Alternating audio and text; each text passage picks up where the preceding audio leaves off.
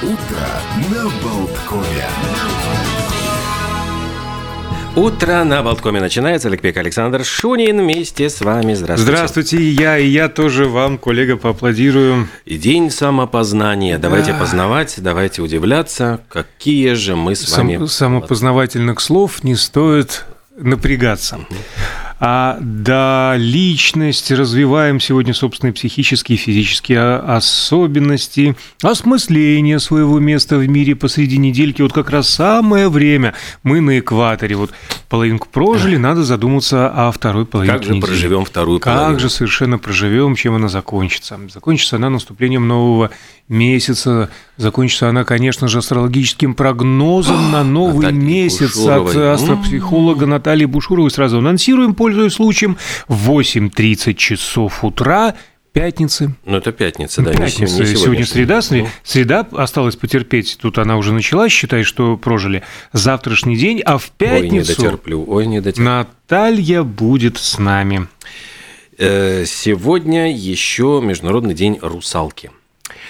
Собственно говоря, посвященный мифическим существам, наполовину люди, наполовину рыбы, которые очаровывают людей. И откуда вообще пошло вот это слово «русалка» непонятно. Есть несколько версий, ни одна из них не имеет такой научной э, основа- ос- основания. Ну, есть же компания «Русалка», производство Алко, российского алкоголя. Ну вот, очевидно, с тех времен и потянулось все. Кто-то считает выдумкой, кто-то верит в их реальное существование. Интересно, что русалками не рождаются, э, становятся ими девушки, которые утопились из-за несчастной любви, или, в общем, еще э, ряд позиций, по которым становятся русалками. Немирные, э, нельзя сказать, чтобы дружелюбные, коварные, хитрые и даже бывают и злобные встречи с ними для человека заканчиваются, как правило, нехорошо.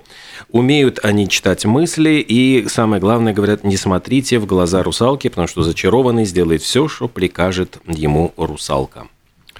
А да, с ними все очень непросто. Есть подразделения на русалок морских, а озерных, речных, например, германские лорелеи, а это только русалки, которые живут э, в Рейне и впадающих в него реках. А Подожди, еще есть военно-морские есть, наверное, русалки. Не знаю, Наверняка, наверняка, служат, как боевые дельфины, разумеется. А у русалки же куча интереснейших синонимов, там вот э, прозвучавшая уже Лорелея, Ундина, как в Покровских воротах, Ундина моя, Мгм. а, и, и- и всякие другие смешные слова, омутница, болотница, купалка и так далее. Водява. Есть еще, вот мне очень понравилось, водява. Э, Сегодня у нас еще один гость запланирован. Мы как раз-таки под День фортепиано анонсировали, ангажировали, можно сказать, нашего замечательного и композитора, и исполнителя Платона Буровицкого. Он появится в 9.30 в нашей студии. Ну, пока несколько фактов же мы можем об этом конечно, я инструменте а, произнести. У тебя же наверняка тоже что-то Ты знаешь, есть, э, я с ужасом понял, что как-то для меня, что фортепиано, что пианино, что рояль, как-то всегда были чуть ли не сино. Сейчас меня, наверное, убьют ценители музыки. Ну, как бы... Да, нет, так, покалечим. Хотя на самом деле ведь э, появилась фортепиано относительно недавно. Самое поразительное, что около 1700 года итальянец Бартоломео Кристофори изготовил вот в первое фортепиано, вот то самое с возвратным механизмом для молоточков и игра, возможностью играть э, с различным уровнем громкости, усовершенствовав клавесин. До этого, в принципе, только на клавесинах все и это самое вот рейвы-то и наяривали. Э, Первое музыкальное произведение было написано в 1732 это была соната Лодовико Джустини, а с Три старейших фортепиано, сохранившихся до наших дней, можно посмотреть. Будете вот в Нью-Йорке, в Метрополитен-музее. Есть самый старый инструмент 1720 года. Есть 1722 в Римском музее музыкальных инструментов. И вот прямо от Лорелей, вот если в Лейпцигский университет, отправитесь, там музей музыкальных инструментов, там тоже и стоит фортепиано 1726 года. А на самом деле все очень просто. Рояль он концертный, он же фортепиано по большому счету, а, и они горизонтальные. А пианино вертикальное. Вот, вот и все. разница. И, ну да, там акустические, конечно же, способности. Э, Рояль более громкие. У пианино для, они да. гораздо меньше, они к таким к маленьким замкнутым пространствам относятся. Рояль там в спальне не поставишь или а в гостиной. А вообще пианино Моей раньше... бабушке стоял. М? Моей бабушке стоял рояль. То есть, э, Однако широко жили. Нет, ну просто Целый она, рояль. Она, да, вот рояль. А... Не пианино, рояль. Не, не пианино, рояль, да. Господи, как же его внесли в квартиру? Вот я сам не знаю, потому что квартира была не очень, ну, то есть обычная там двухкомнатная в этой самой блочном доме. Как это туда занесли? Я не понимаю до ну, сих пор. Если э, позволите, я вспоминаю унесли тут вот же это? свое детство, когда у меня была маленькая, но своя отдельная комната, а, но величиной она была всего 8 квадратных метров, и там помещался ну, естественно, стул, стол. Э, Ты помещался еще. Я-то ладно, пианино там помещалось. Ой, как-то да, в детстве было все очень забавно. Кстати, пианино, э, такие как сейчас, э, ну, только один вид остался, а раньше они какие были. Пианино лира, пианино бюро, пианино арфа, пирамидальное, в конце концов, пианино, которое больше всего напоминает такой ну, хитро сочиненный надгробный памятник. А есть еще несколько интересных э, фактов. Э, фортепиано вот, называют королем инструментов, а причин много, но главное заключается в диапазоне звука, охватывает весь спектр э, инструментов, инструментов оркестра от самой низкой ноты фагота до верхней ноты флейты пиккола. То есть все что угодно можно на рояле, на фортепиано, на пианино изобразить. А еще, согласно исследованиям, у детей, которые занимаются на именно фортепиано, более высокие показатели обучаемости в школе. А, относится это к дисциплинированности, координации движений, навыкам поведения в обществе, а также изучением языков. Ну и немаловажную роль играет удовольствие, которое получается в создании музыки, а не только в воспроизведении а, чьей-то уже написанный. Но... Фортепиано склеивают, да. кстати, из тысячи вообще деревянных деталей. Используется войлок, оленья кожа, сталь, чугун, медь и другие материалы. Меня тоже это поразил факт.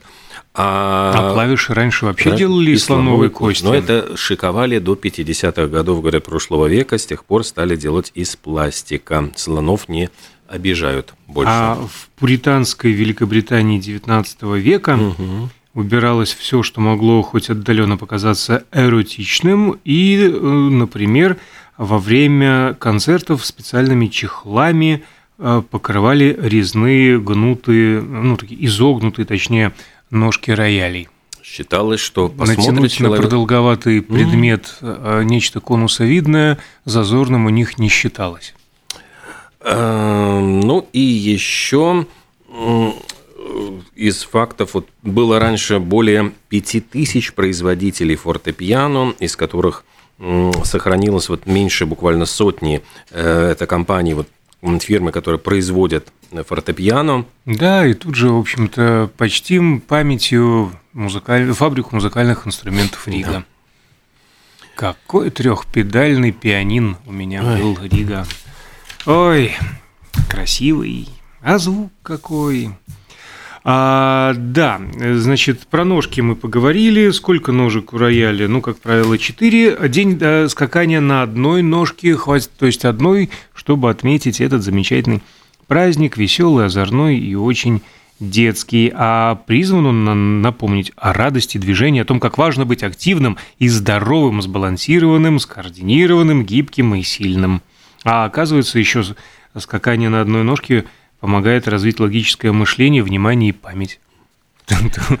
Начинаешь прыгать, и коллеги, внимание, я тренирую память. А, сегодня на Мадагаскаре отмечается День памяти героев восстания 1947 года. Э, в Америке сегодня отмечается День владельцев малого бизнеса. Кстати, очень отмечают, что э, с большим уважением относятся и часто недооценивается роль малого бизнеса и значение его для экономики. Э, ну, делают специально, в общем, сегодня какие-то преференции, выражают признательность предпринимателям.